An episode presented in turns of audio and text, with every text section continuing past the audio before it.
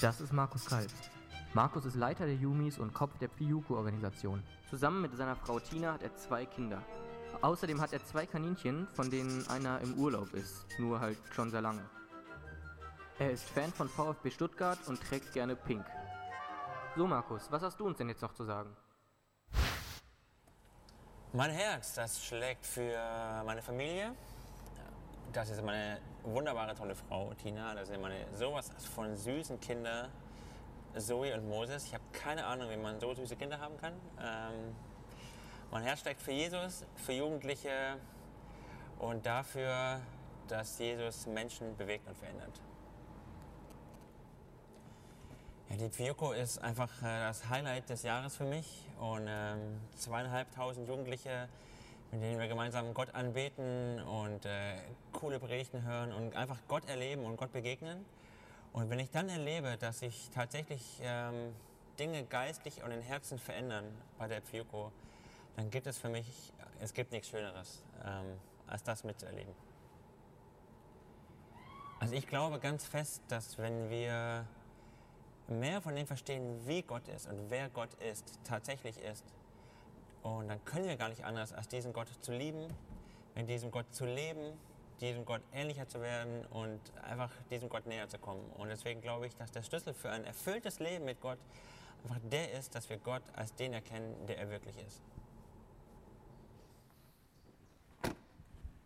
Ich freue mich bei der FIOCO vor allem auf zweieinhalbtausend Jugendliche, mit denen ich gemeinsam Gott anbeten darf bei tollen Anbetungszeiten. Ich freue mich auf gute Predigten, auf tolle Begegnungen. Ich freue mich auf die Sonne in Siegen und auf die Atmosphäre mit euch allen. Das letzte Mal überhaupt nicht großartig habe ich mich gefühlt letzten Sommer, als ich joggen war im Wald, äh, im schönen Oberbergischen und da kam dieser Hund, der mich angegriffen hat und meinte, er könnte meine Wade komplett zerfleischen und ich dann im Krankenwagen saß und mich gefragt habe, was war das gerade? Das war kein großartiger Moment. Das letzte Mal großartig und herrlich gefühlt habe ich mich äh, in den Alpen auf 3000 Meter Höhe mit dem Snowboard an den Füßen, vor mir der Tiefschnee und die Sonne hinter mir und das Berg runterfahren und die majestätischen Berge um mich herum. Da habe ich mich wirklich großartig gefühlt.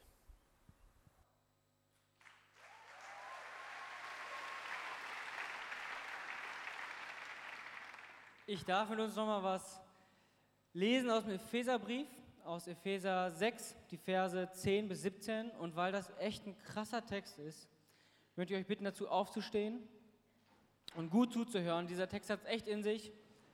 Ein Wahnsinnstext.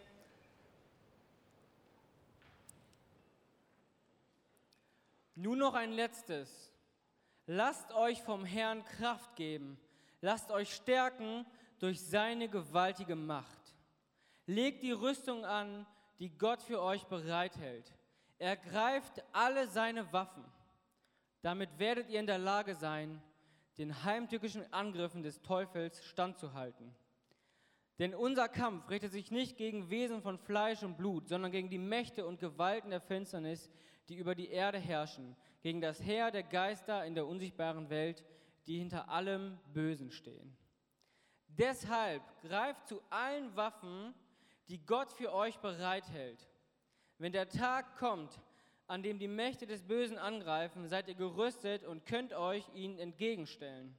Ihr werdet erfolgreich kämpfen und am Ende als Sieger dastehen. Stellt euch also entschlossen zum Kampf auf Bindet den Gürtel der Wahrheit um eure Hüften, legt den Brustpanzer der Gerechtigkeit an und tragt an den Füßen das Schuhwerk der Bereitschaft, das Evangelium des Friedens zu verbreiten. Zusätzlich zu all dem ergreift das Schild des Glaubens, mit dem ihr jeden Brandpfeil unschädlich machen könnt, den der Böse gegen euch abschießt. Setzt den Helm der Rettung auf und greift zu dem Schwert, das der Heilige Geist euch gibt. Dieses Schwert ist das Wort Gottes. Und Gott, ich danke dir für das Schwert, für das Wort, was wir von dir haben, um zu kämpfen. Du bereitest uns vor auf den Kampf und wir werden als Sieger rausgehen, weil wir dich haben an unserer Seite, weil wir deine Stärke in uns haben, weil wir dein Wort haben, deinen Geist haben. Und ich bete jetzt für die Predigt gleich von Markus. Ich danke dir für sein Herz. Ich danke dir, dass ich so einen tollen Freund mit ihm haben darf. Und ich liebe es, wie du ihm Gedanken schenkst über die Bibel, über dein Wort. Und ich bete, dass er diese Gedanken jetzt gut kommunizieren kann, die du ihm schon gegeben hast. Jesus, bitte segne Markus jetzt bei der Predigt, segne uns beim Zuhören, dass wir staunen können über dich und deine Größe, Jesus. Amen.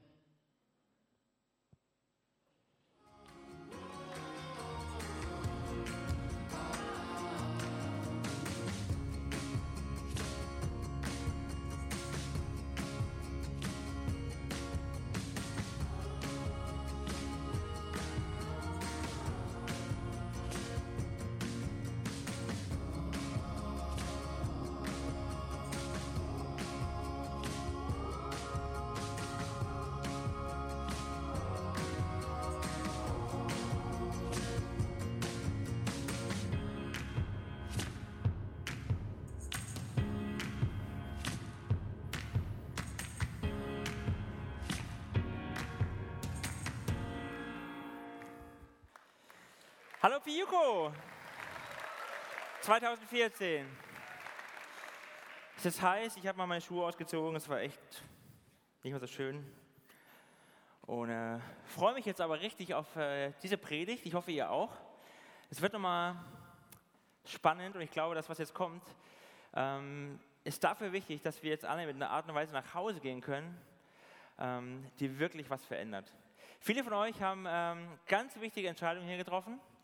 Manche haben sich für Jesus entschieden bei dieser Fioko. Das ist wirklich der Hammer. Und äh, wir sind gespannt, was Gott weiter mit euch macht. Manche haben Buße getan, ihr habt Gespräche geführt, ihr habt mit eurem Jugendleiter gequatscht, ihr habt Entscheidungen getroffen, von denen ihr euch hofft, dass sie durchtragen, dass sie weitergehen.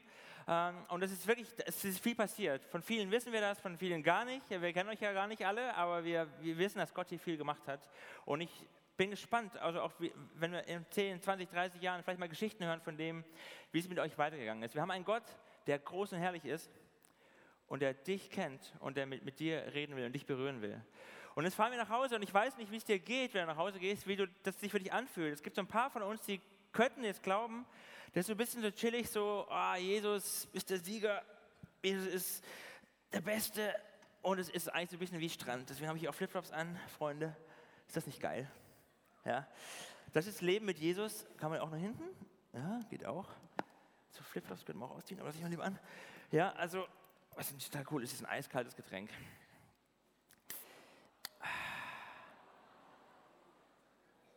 Es ist allerdings lauwarm. Was soll das, lauwarm? Jesus, du hast doch gesagt, du bist der Sieger. Du hast gesagt, jetzt ist alles super und jetzt komme ich nach Hause und da habe ich ein lauwarmes Getränk oder was? Also damit habe ich jetzt nicht gerechnet. Jesus, du hast doch gesagt, ähm, du bist groß und herrlich. Ich habe mich doch für dich entschieden, jetzt komme ich nach Hause. Es muss doch eigentlich alles easy laufen eigentlich. Also ich habe mich entschieden, ich will mit dieser Sünde brechen. Ich will nicht mehr Pornos gucken, ich will nicht mehr lästern, ich will nicht mehr mit meiner Schwester streiten, ich will das alles nicht mehr, ich will, habe Buße getan und jetzt komme ich nach Hause und das muss doch jetzt einfach laufen, oder nicht? Du bist doch groß, du bist doch herrlich, du bist doch zu Hause genauso groß wie hier. Warum ist jetzt meine Plörre, äh, ist trotzdem lecker, aber es ist irgendwie nicht das, was ich mir vorgestellt habe. Die Sonne scheint, es ist schön, aber Sonnenbrand war jetzt nicht im Plan, Jesus. Also ich meine, Entschuldigung, es, ist, es macht nur halb so viel Spaß, wenn hier alles brennt und man einen roten Kopf hat und so. Ähm, das war jetzt nicht das, was ich mir vorgestellt habe. Keine Ahnung, wie es dir geht, wenn du nach Hause gehst und denkst, oh, das ist alles easy, das ist Strand, das, das, jetzt läuft von selber, jetzt läuft von alleine, jetzt läuft irgendwie gut.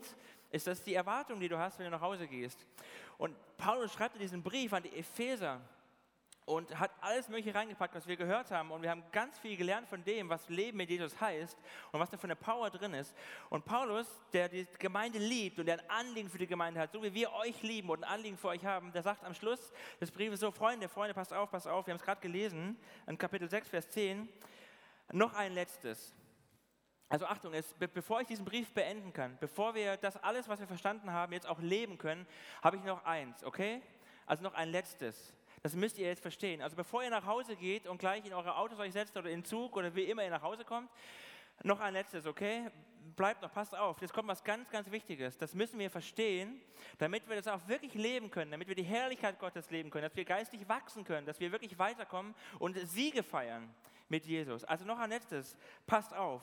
Und das haben wir gerade gelesen. Es gibt drei starke Punkte hier drin, von denen ich glaube, dass wir die verstehen müssen, die Paulus uns hier beschreibt, damit wir im geistigen Leben weiterkommen und die Freiheit, die Jesus verspricht und die Schönheit, die Jesus verspricht und die, die Schönheit des Lebens mit ihm wirklich erleben und schmecken können. Schritt für Schritt auf Jesus zugehen können und weitergehen können. Und wir gucken uns das an. Und ich gehe den Abschnitt nochmal einfach abschnittsweise durch und wollen uns da quasi reinkämpfen, um das äh, zu sehen, was das bedeutet. Ich fange mal an in Vers 12. Da lesen wir den ersten Punkt. Der erste Punkt ist, kenne deinen Feind. Kenne deinen Feind. Denn was wir erleben, das ist auch das Thema dieser Predigt, ist eben nicht Strand. Ist eben nicht schön chillig, hier eiskalt und alles schön und Strandmusik und ich kriege nie Sonnenbrand und kann ins Bad und so. Also das, sondern jeder sagt, wir gehen in einen Kampf. Christian heißt Kampf. Du kommst nach Hause und du kommst in ein Kampfumfeld. Das ist das Bild, was Paulus hier gebraucht. Die Sprache, die er gebraucht, die ist sehr stark. Und damit du kämpfen kannst, ist das Erste, was du verstehen musst, kenne dein Feind? Wer ist unser Feind? Wer ist dein Feind? Wenn du mit Jesus lebst, hast du einen Feind. Jeder von uns, der mit Jesus lebt. Wer ist dieser Feind? Unser Kampf, Vers 12. Denn unser Kampf richtet sich nicht gegen Wesen von Fleisch und Blut, sondern gegen die Mächte und Gewalten der Finsternis, die über die Erde herrschen, gegen das Heer der Geister in der unsichtbaren Welt, die hinter allem Bösen stehen. Wow. Klingt es nicht besonders angenehm? Nicht so wie, hey, kommt gut nach Hause. Ja, habt ihr verstanden, wer euer Feind ist? Ja, habt ihr das äh, verinnerlicht? Wir kämpfen nicht gegen Fleisch und Blut, sondern wir kämpfen gegen Mächte und Gewalten der Finsternis, die über die Erde herrschen, gegen das Heer der Geister in der unsichtbaren Welt, die hinter allem Bösen stehen. Der Teufel, steht hier im Vers vorher, der will mit heimtückischen Angriffen, mit heimtückischen, gemeinen, fiesen Angriffen dich zu Fall bringen und dir schaden. Und diese Realität, die müssen wir verstehen und zusammenkriegen. Ja, Jesus, Gott ist groß und herrlich und er hat alles unter Kontrolle. Wir haben es gerade gesungen. Ja, selbst die Sterne, das Universum ist für ihn so was Kleines. Aber es gibt einen Feind, der hier in dieser Erde noch herrscht, der noch Macht hat, warum auch immer. Ja, ich verstehe auch nicht, warum Gott das so zulässt, aber es gibt einen Feind, der Teufel regiert noch, er hat Macht und er kämpft gegen dich und mich. Und ich kann euch sagen, wenn ihr so eine Pfioko vorbereitet und leitet und betet, dann erlebt ihr was von diesen Kämpfen. Ja, dann erlebt ihr Kämpfe. Oder wenn du nach Hause gehst, dann wirst du Kämpfe erleben. Wenn du hier eine Entscheidung getroffen hast für Jesus, wenn du eine Entscheidung getroffen hast, mit der Sünde zu brechen, dann hat der Teufel keinen Bock darauf. Dann hat er Angst, dann hat er Schiss, dann ärgert den das. Der weiß, er hat verloren.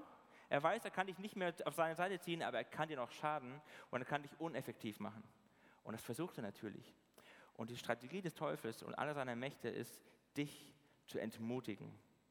Dich zu entmutigen, während Gott dich ermutigen will. Und du musst deinen Feind kennen. Wenn du nach Hause kommst, Du hast vielleicht eine komplizierte Situation in deiner Familie und das, du nimmst dir vor, deine Familie zu lieben, vielleicht deinen Vater zu lieben oder deine Schwester zu lieben ähm, oder deinen Bruder zu lieben und du nimmst dir vor, anders zu leben, als du es vorher getan hast. Du entschuldigst dich vielleicht für das, was du getan hast, weil du eine Entscheidung getroffen hast. Jetzt gehst du nach Hause und du willst anders leben und es bricht wieder heraus. Dann musst du verstehen, du kämpfst nicht gegen Fleisch und Blut. Es geht gar nicht um den Kampf zwischen Menschen, sondern du kämpfst gegen Mächte aus der Finsternis. Der Teufel will, dass du jetzt streitest. Der Teufel will, dass dieser Schmerz, diese Ärger in dir drin ist und dich lähmt und dich klein macht und dich gefangen hält. Du kämpfst gar nicht gegen Menschen. Wir kämpfen gar nicht gegen Menschen und die wir irgendwie gewinnen müssen oder besiegen müssen oder klein machen müssen. Wir kämpfen gegen Mächte, die wir so oft vergessen. Ich habe lange geglaubt als Christ, ja, natürlich gibt es Dämonen. Das steht ja in der Bibel, glaube ich. Ja, und es gibt den Teufel sowieso und es, gibt alles. Aber ich dachte, ja, hier in Europa, da erleben wir das gar nicht so stark. dachte ich ziemlich lang. In Afrika, da kennt man so Geschichten von Dämonenaustreibungen und in der Bibel lesen wir auch davon und woanders, dass die sind gerade irgendwo anders unterwegs. Und hier in Europa, die haben die irgendwie vergessen und wir haben das nicht so stark, diese geistlichen Kämpfe. Guter Witz. Der Teufel hat nur eine andere Strategie. Und eine ziemlich gute Strategie ist, dass wir so rational sind und so schlau, dass wir alle glauben, ja, das äh, steht jetzt zwar, aber gibt es ja eigentlich alles gar nicht. Paulus macht uns klar, du musst verstehen, dein Leben ist kein Spaziergang, ist kein Strandurlaub, sondern ist ein Kampf. Und damit du den Kampf kämpfen kannst, musst du deinen Feind kennen. Kenne deinen Feind. Das Zweite, was wichtig ist, damit du kämpfen kannst, und es ist sogar noch wichtiger, kenne deinen König.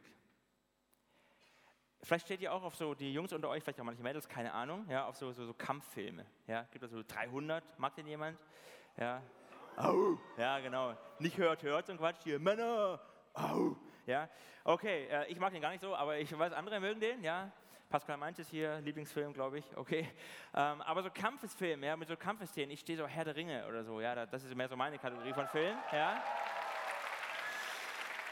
Und es macht natürlich Spaß, wenn die Guten gewinnen, aber die Orks und, und die ganzen Dinge, die sehen schon echt fies und eklig aus, ja.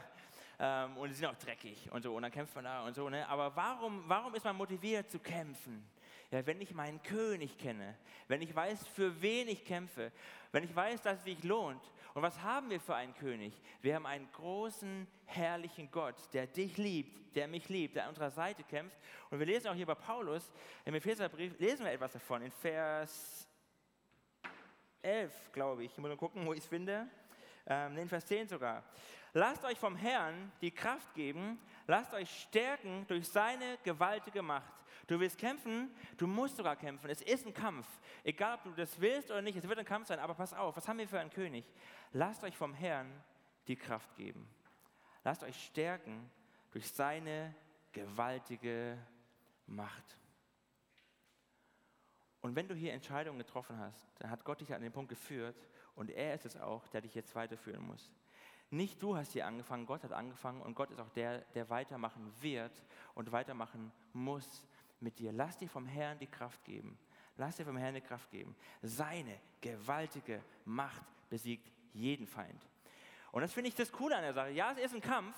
Ja, es ist ein wilder Kampf. Und wir, ich mag auch Kämpfe. Ja, ich bin ein ehrgeiziger Typ. Ich, ich mag, wenn ich Sport mache, ich will immer Wettkampf. Ja. Einfach so Tischtennis spielen ist ja nett. Okay, wann fangen wir an? Wann geht's los? Wann spielen wir Punkte? Ja, so ein Typ bin ich. Ja, aber ich, ich mag Kampf und Wettkampf.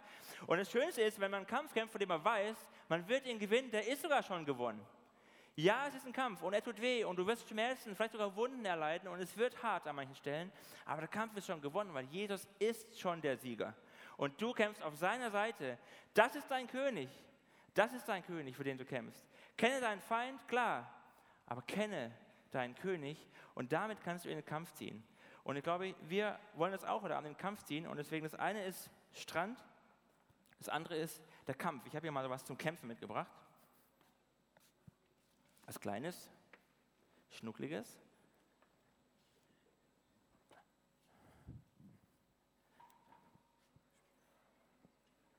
Das ist ein Kampf, Freunde. Schiebe es mal ein bisschen nach vorne hier. Kenne deinen König, kenne deinen Feind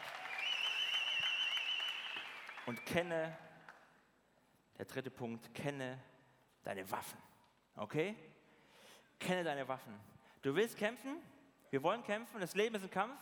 Wir haben einen großen König, für den es sich zu kämpfen lohnt. Es gibt keinen besseren König.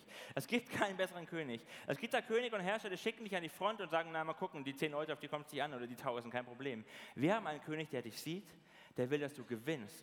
Der Teufel will dich entmutigen, der will dich klein machen. Gott will dich ermutigen. Er will dich angucken und dich stärken und dich aufbauen und dich zu dem machen, wie er dich gedacht hat.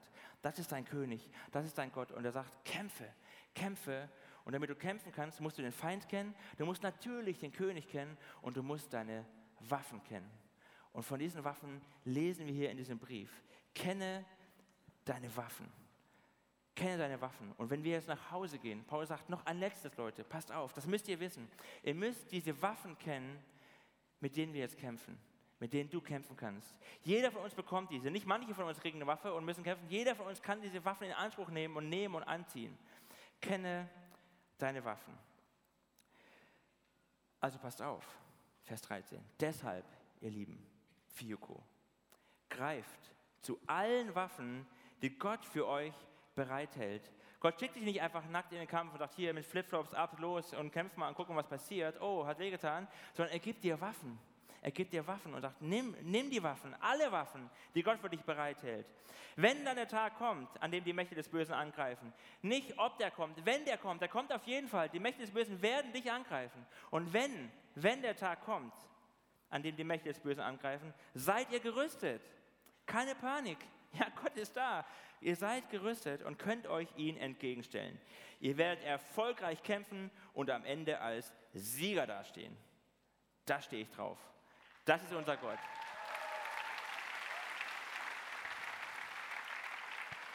Also lesen wir weiter, Vers 14. Stellt euch also entschlossen, mutig zum Kampf auf. Stellt euch entschlossen zum Kampf auf. Bindet den Gürtel der Wahrheit um eure Hüften. Bindet den Gürtel der Wahrheit um eure Hüften. Zufällig habe ich einen Gürtel der Wahrheit dabei und auch eine Hüfte. Und dann, oder eine Niere, ne, die ist da drunter. Sieht nicht schön aus, aber schützt. Ja? Gürtel der Wahrheit. Okay, ja, es geht gleich weiter, wird auch wärmer, ist schön. Ähm, was ist der Gürtel der Wahrheit? Also einmal müssen wir wissen, damals, als die Kampfszenen, die Paulus vor Augen hatte, die Soldaten hatten andere Klamotten an als wir heute. Ja, die hatten Klamotten an, der oft so lange Gewänder oder Rüstungskleider, Gewänder, und die mussten, die konnten gar nicht laufen, ja, wenn die nicht den Gürtel sie umgürtet haben, das Kleid hochgezogen haben, wie ich jetzt meine Hose so ein bisschen, ja. Und dann konnten die das drum bitten und dann konnten die loslaufen. Da waren die bereit, dann konnten die losrennen. Den Gürtel der Wahrheit. Wahrheit. Was ist der Gürtel der Wahrheit für dich, was du verstehen musst? Was ist die Waffe, die Gott dir gibt? Du hast viel über Gott gehört in diesen Tagen. Und Gott hat zu dir gesprochen, da bin ich mir sicher. Und du hast das verstanden von dem, wie sehr er dich liebt, wie er dich wertschätzt, wie er dich mit liebenden Augen anblickt, wie er dir Kraft gibt, wie er dir ein Ziel gibt, eine Perspektive, wie er dir hilft, deine Sünde zu besiegen. Du hast Gott gehört, er hat zu dir gesprochen. Und diese Wahrheit, die Wahrheit Gottes, die wir in der Bibel finden, die wir hier gehört haben, die du in der Bibel weiter zu Hause nachlesen kannst, die musst du dir immer wieder vor Augen halten. Wenn du das nicht tust, wird die Lüge des Teufels die lautere Stimme sein und du wirst ihm glauben. Und wir alle kriegen diese Angriffe in diesem Kampf du bist doch nichts wert. Wer bist du schon? Du willst hier deinen Freunden von Jesus erzählen? Guck dich doch mal an. Ach, den Kampf gestern hast du aber verloren. Ich glaube nicht, dass Gott dich noch liebt. Bist du dir sicher, dass er mit dir was anfangen kann? Du siehst übrigens hässlich aus. Die anderen sind alle viel schöner als du. Die anderen sind alle viel stärker als du. Die anderen sind alle viel schlauer als du. Keine Ahnung, was die Stimme in deinem Kopf ist. Aber ich glaube, manches, was wir als Selbstgespräch empfinden, ist Einflüsse des Teufels, der dich entmutigen will. Und wenn immer eine Stimme in deinem Kopf ist oder Stimmen in dir drin sind, die dich entmutigen und klein machen, dann musst du den Gürtel der Wahrheit dir umschnallen und die Wahrheit Gottes dir vor Augen führen. Die Wahrheit Gottes, wie sehr er dich liebt, wie wertvoll du bist, dass er schon für dich gewonnen hat, dass du das Leben eines Gottes wert bist. Diese Wahrheit, die musst du dir vor Augen führen. Und ich gebe dir einen Tipp. Wenn du diese Stimme im Kopf hast, und ich glaube, die meisten von uns haben das, nimm dir ein Buch, ein Notizbuch, was auch immer. Mach einen Strich auf die Seite in der Mitte und schreib auf die einen Seite alle Lügen ein, die dir einfallen. Alles, was dich entmutigt, alles, was dich klein macht, alles, was dich irgendwie runterdrücken will und sagen kann, ach, guck dich doch mal an. Und dann nimm die Bibel in die Hand, such in der Bibel, blätter in die Bibel und schreib die Wahrheiten Gottes, die er dir sagt, auf die andere Seite. Schreib sie dir auf. Binde dir den Gürtel der Wahrheit um. Du willst kämpfen, du willst den Kampf gewinnen, du brauchst den Gürtel der Wahrheit. Du brauchst den Gürtel der Wahrheit. Schreib es dir auf.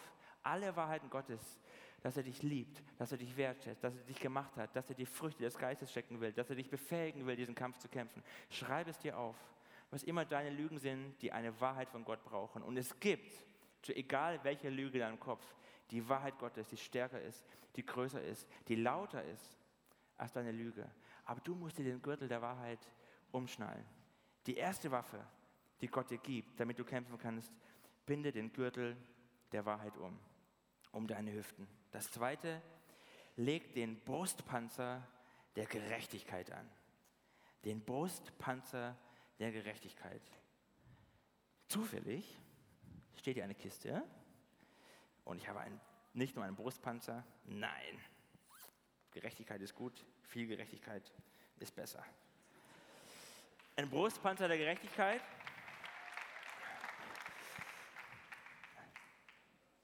Sieht vielleicht auch nicht schön aus, muss es auch nicht. Er muss mich schützen.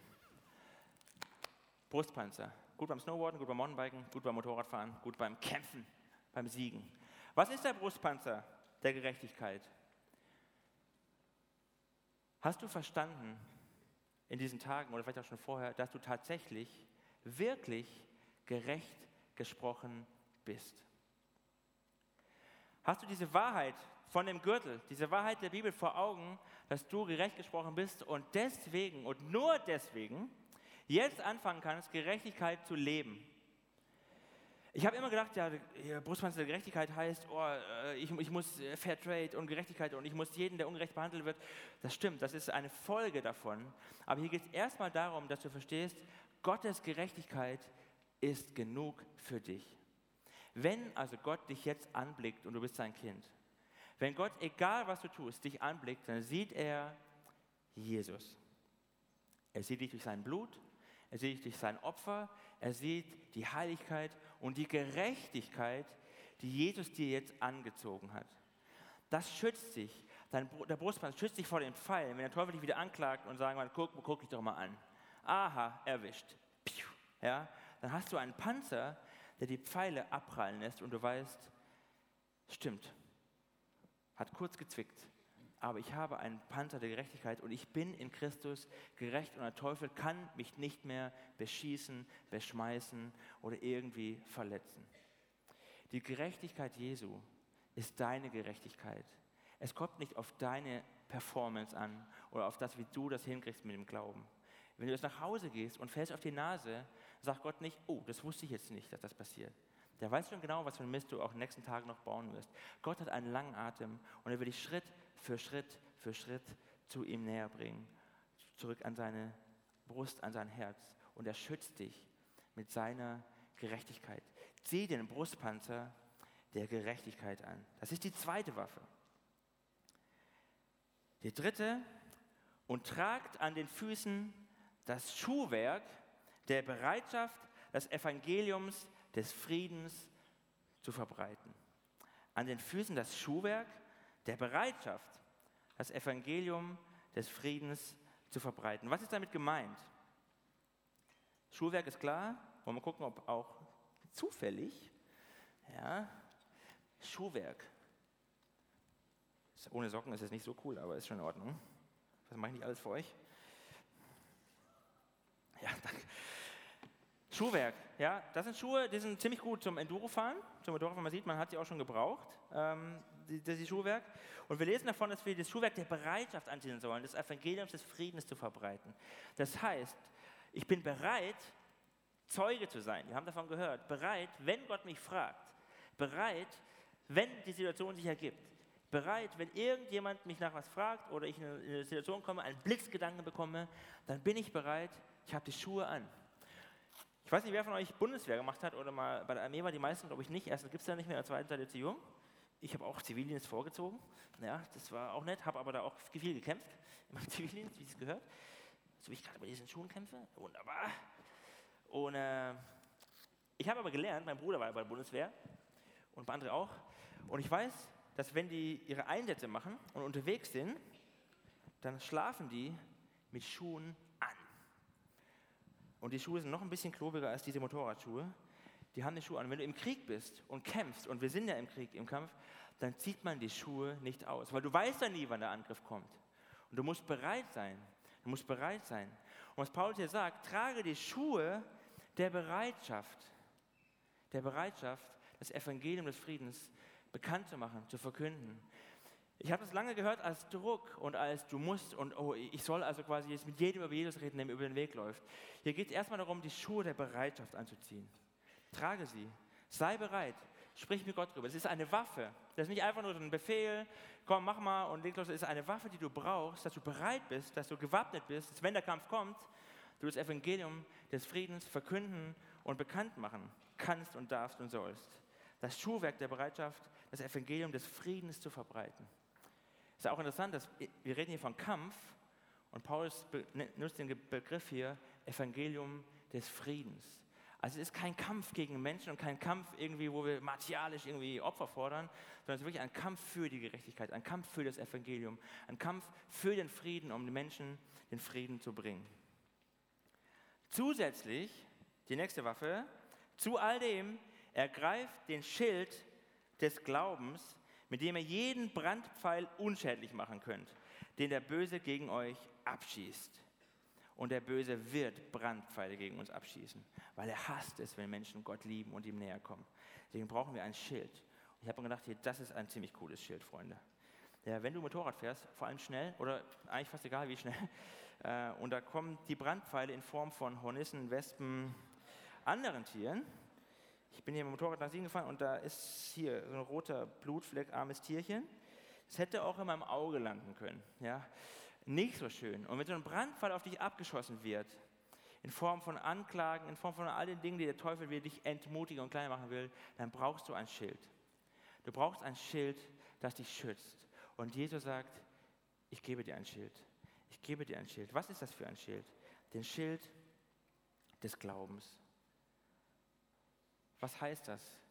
Schild des Glaubens. Heißt es wieder, ich muss jetzt irgendwie eine Leistung aufbringen, um, um irgendwie genug Glauben zu haben, dass der Teufel schwach ist und Gott groß ist? Es geht um Glauben, ja, aber es geht nicht um Leistung. Gott gibt dir, Gott gibt dir die Waffe und sagt, ich schütze dich. Glaubst du, glaubst du, dass Jesus für dich auferstanden ist? Glaubst du, dass er die Kontrolle hat? Glaubst du, dass er der Herr ist und bleibt und das sogar für dein Leben gilt? Oder glaubst du das für alle anderen, aber nicht für dich? Wenn du an deine Sünde denkst, die dir am meisten zu schaffen macht, oder an die Not, die dir gerade am meisten zu schaffen macht, wenn du nach, an zu Hause denkst oder an das Umfeld, in das du gerade kommst, glaubst du, dass Gott größer ist? Glaubst du, dass Gott herrlich ist und dass er die Macht hat, diese Situation zu verändern, diese Sünde zu besiegen, dir zu helfen? Ergreif ihn. Gott bietet sie dir an, dieses, dieses Schild bietet es dir an und nicht, du, du musst das aus dir selber herauspressen, sondern sag Jesus, gib mir die Waffe, gib mir die Waffe, du reichst sie mir doch, du betest sie mir an, du hältst sie bereit für mich, gib mir diese Waffe, dass ich glauben kann, dass du auch diese Situation verändern kannst. Gib mir die Waffe des Schild des Glaubens, dass ich glaube, dass du auch dich in dieser Situation verherrlichen kannst. Das Schild des Glaubens. Setzt den Helm der Rettung auf. Setzt den Helm der Rettung auf. Ich mag Pink, habt ihr schon gehört? Wahnsinn. Das ist der Helm der Rettung. Nur das ist der Helm. Nein, das ist der Helm der Rettung. Was ist der Helm der Rettung? Der Helm der Rettung ist das Evangelium was wir verstanden haben und was wir verinnerlichen müssen. Das Evangelium sagt dir, du bist in diesem Moment, in dem du gerade hier sitzt und nach Hause gehst, nicht heiliger als in zwei Wochen oder als du vor der Konferenz gewesen bist, sondern du bist noch viel, viel schmutziger und dreckiger, als du dir es jemals nur vorstellen kannst. Aber du bist zugleich viel, viel, viel, viel geliebter, als du dir jemals erträumen kannst. Das ist das Evangelium. Das ist der Helm, das ist der Helm, den du dir aufsetzen darfst, sagen, ich habe den Helm der Rettung auf. Ich bin gerettet. Was heißt das? Der Tod hat keine Macht mehr über dich. Du bist kein dead man walking, du bist ein living man, ein living woman walking. Du läufst als lebendige, auferstandene, von Gott neu gemachte Kreatur, bist gerettet durch diesen Helm. Setz ihn dir auf. Mach es dir bewusst. Geh in diese Haltung nach Hause, geschützt von diesem Helm der Rettung. Gott bietet ihn dir an. Und das Letzte, und das gefällt mir besonders gut, weil es ist eine Angriffswaffe, greift zu dem Schwert, das der Heilige Geist euch gibt. Und ich stelle mir das so vor, wie ich da stehe und dann kommt der Heilige Geist und gibt mir ein Schwert. Was ist das Schwert? Dieses Schwert ist das Wort Gottes. Dieses Schwert ist das Wort Gottes. Und ich sage euch, was mir eine Not macht in meinem eigenen Leben und eine Not macht für euch und für viele von uns in Deutschland. Wir haben 35.000 Bibelübersetzungen in diesem Land. Wir haben gesammelt für die Ode-Bibel, das ist der Hammer. Aber wir haben so viele Bibeln und auch wirklich richtig viele gute Bibeln. Jeder von euch hat wahrscheinlich mindestens drei Bibeln zu Hause, wenn nicht noch mehr. Das Komische ist, wir lesen so wenig da drin. Aber wenn du diese Waffen einsetzen willst, die Wahrheit, die Rettung, das Schild, wenn du das alles nehmen willst, dann frage ich dich, warum nimmst du nicht das Schwert in die Hand, was Gott dir gibt? Ein Schwert, das in der Lage ist, Mark und Bein zu scheiden. Ein Schwert, das die Wahrheit von der Lüge trennt. Ein Schwert, das dir die Kraft gibt. Ein Schwert, das dich ermutigt. Ein Schwert, das dich stützt. Ein Schwert, das für alles da ist, was gerade die Noten am Leben ist. Das ist das Schwert, das Gott, der Heilige Geist, in die Hand drückt und sagt, nimm es und kämpf. Und wir sagen Danke und legen es weg und kämpfen mit Streichhölzern und fragen uns, warum es nicht funktioniert. Nimm das Schwert in die Hand und lies in der Bibel. Und wenn du fragst, ja, was soll ich jetzt tun, wenn ich nach Hause gehe? Ein Tipp, nimm das Schwert. Nimm alle Waffen, nimm alle Waffen in die Hand und dann fang an und kämpfe. Du musst die Waffen nehmen. Ich muss den Helm und das Schild natürlich auch aufsetzen. Ich nehme den Helm. Ich setze ihn auf, den Helm der Rettung.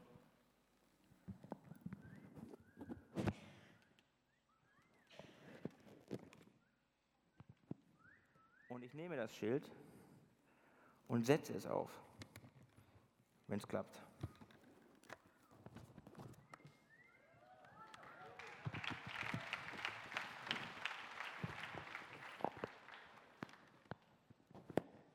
Und dann stehe ich hier, mache den Helm zu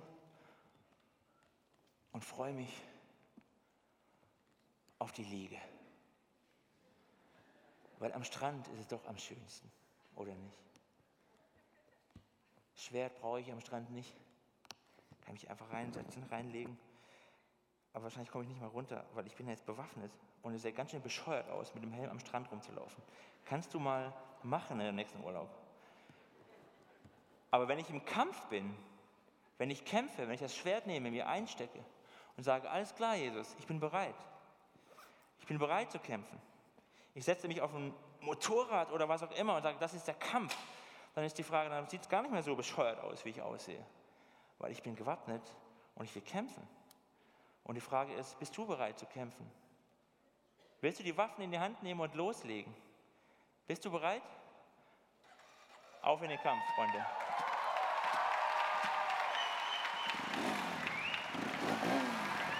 Seid ihr bereit zu kämpfen?